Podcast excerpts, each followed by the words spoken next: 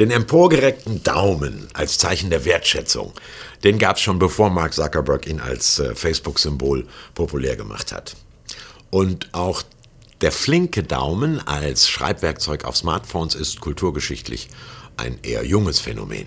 Jahrtausende alt dagegen ist der Daumen als Symbol für äh, Druck machen, Daumen drauf, Macht ausüben. Wenn diese Macht nicht durch schiere Gewalt ausgeübt wird, dann mit pädagogischem, moralischem Druck. Der berühmte erhobene Zeigefinger bedeutet ja, ich sag dir mal, wo es lang geht. Oder ausgestreckt schon als Drohung, wehe, du tust nicht, was ich für richtig halte. Also ich halte es ja für einen Hinweis auf den Humor Gottes, dass es unmöglich ist, anatomisch mit dem Finger auf andere zu zeigen, ohne dass drei auf einen selber zeigen.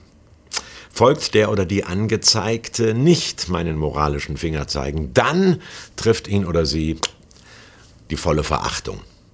Der ausgestreckte Mittelfinger eine aggressive, vulgäre, beleidigende Geste im Straßenverkehr übrigens strafbewehrt. Nur ein Finger meiner Hand hat seinen Namen von etwas, was biologisch gar nicht zu ihm gehört. Wenn der Begriff Zeigefinger sagt, was der macht, und der Begriff kleiner Finger sagt, was wie der ist. Äh, Ringfinger sagt, was mit ihm gemacht wird. Passiv. Da wird ein Ring draufgesteckt. Symbol für die Beziehungsebene, für Vertrauen und für Treuebündnis.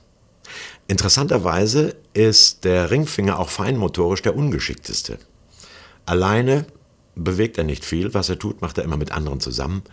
Und der ist das Symbol für Beziehung, für Vertrauen, für Treuebündnis. Ja, sehe ich da unseren Schöpfer schon wieder schmunzeln, denn ohne diese Werte entstehen keine kleinen, schwachen, nicht sehr muskulösen, aber sehr agilen Kinder.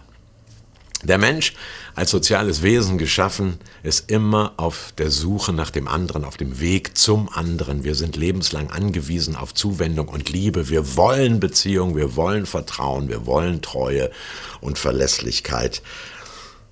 Wir haben eine unstillbare Sehnsucht nach Gemeinschaft. Gott übrigens auch. Deshalb hat er die Menschen geschaffen. Aus Liebe und Zuwendung. So, und jetzt mal die gespreizte Hand angucken. Welches ist der kürzeste Weg zu Beziehung, Vertrauen und Treuebündnis? Wie komme ich da am schnellsten hin zum Ringfinger? Wie viel Machtspielchen, wie viel Geschlechterkampf zwischen Mann und Frau, wie viel soziales Gefälle zwischen arm und reich und gebildet und einfach wie viel Überlegenheitsgefühle und Unterlegenheitsgefühle, Minderwertigkeitskomplexe müssen wir überwinden? Wie viel Benimmregeln müssen wir üben und gesellschaftliche Konventionen lernen und moralische Forderungen erfüllen? Wie viel Abgrenzung und Ausgrenzung ertragen, bis wir endlich miteinander glücklich werden? Der kürzere Weg wäre der über die Kindlichkeit gewesen und den hat Gott beschritten. Als er Mensch wurde, als Kind in Bethlehem, feiern wir dann an Weihnachten. Christus hielt es nicht wie einen Raub, wie eine Beute fest, gottgleich zu bleiben, sondern entäußerte sich seiner himmlischen Gestalt und wurde wie ein Mensch wie wir, heißt es in einem Lied der Christen im mazedonischen Philippi, Philipperbrief Kapitel 2, Vers 15. Diese Erniedrigung, Herablassung, diese Menschwerdung Gottes steht schon in den ersten vier Wörtern des ersten Satzes auf der ersten Seite des ersten Buches der Bibel. Äh, Genesis 1, Vers 1. Am Anfang schuf Gott Himmel und Erde. Äh, da sagten die nichtjüdischen Hörerinnen und Hörer der äh, damaligen Zeit, bitteschön. Hallo, je höher einer in der Hierarchie konnotiert ist, umso weniger macht er sich doch die Hände schmutzig. Könige graben nicht im Garten. Also für Handwerk und Handarbeit, da hat man Personal, das wird veranlasst, das macht man doch nicht selber. Und die Juden sagen doch, unser Gott schuftete Himmel und Erde und wir erkennen ihn anhand, hört einfach mal auf das Wort, anhand seiner Taten. Und dieses Handeln Gottes im universalen Kosmos hat natürlich seine Entsprechung im individuellen Mikrokosmos. Ehe du im Mutterleib bereitet wurdest, sah ich dich, Psalm 139, Vers 15. Es gibt keine Religion und keine Philosophie auf der Welt, in der mehr bedingungslose Bejahung meiner Person ausgedrückt ist als in diesem Satz. Äh, als diese Kaulquappe deines Vaters die Eizelle deiner Mutter durchdrang, sah ich dich schon. An deinem ersten Lebenstag als Neugeborenes warst du so orientierungslos und hilfsbedürftig wie später nie wieder. Und trotzdem haben sich alle gefreut wie Bolle. Das ist Gottes Liebe. So kommt sie zu uns. 365 Mal ist in der Bibel von den Händen Gottes die Rede. Ab dem ersten Vers schon. Und wie hat Herr Buonarroti, besser bekannt als Michelangelo im Deckenfresko der Sixtinischen Kapelle im Vatikan, diesen, dieses Schöpfungshandeln Gottes ausgedrückt? Indem Gottes Finger den Finger des Menschen berührt. 365 Mal, wenn man richtig gezählt hat, also über jeden Tag des Jahres, könntest du Psalm 31, Vers 16 schreiben, meine Zeit, Herr, steht in deinen Händen.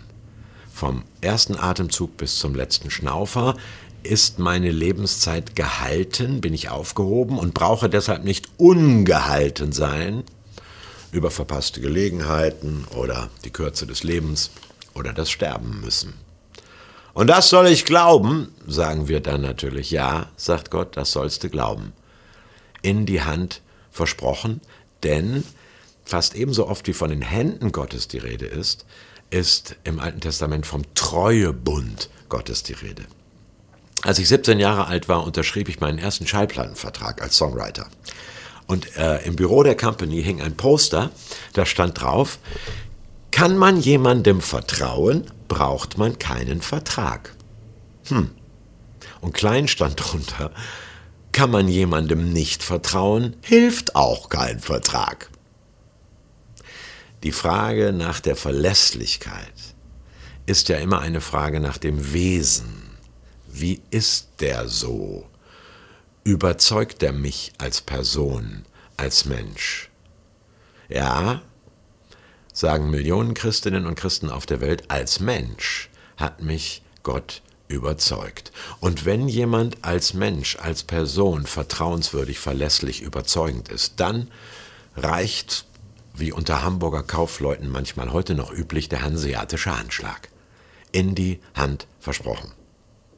Naja, sagst jetzt vielleicht, Herr Malessa, aber ist ja schön und recht, bloß ist die Vorstellung, dass Gott Hände habe, mit denen er mich fingerfertig gebastelt oder griffsicher bewahrt hat, ist die nicht ähm, eine vermenschlichte Redeweise. Das ist doch nur ein Sprachbild, eine Metapher.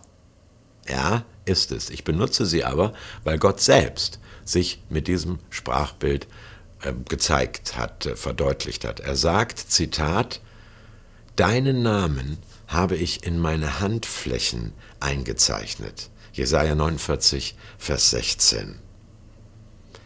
Also Handlinien sagen wahrscheinlich nichts über die Zukunft, aber sehr viel über die Identität aus, wie mein Fingerabdruck.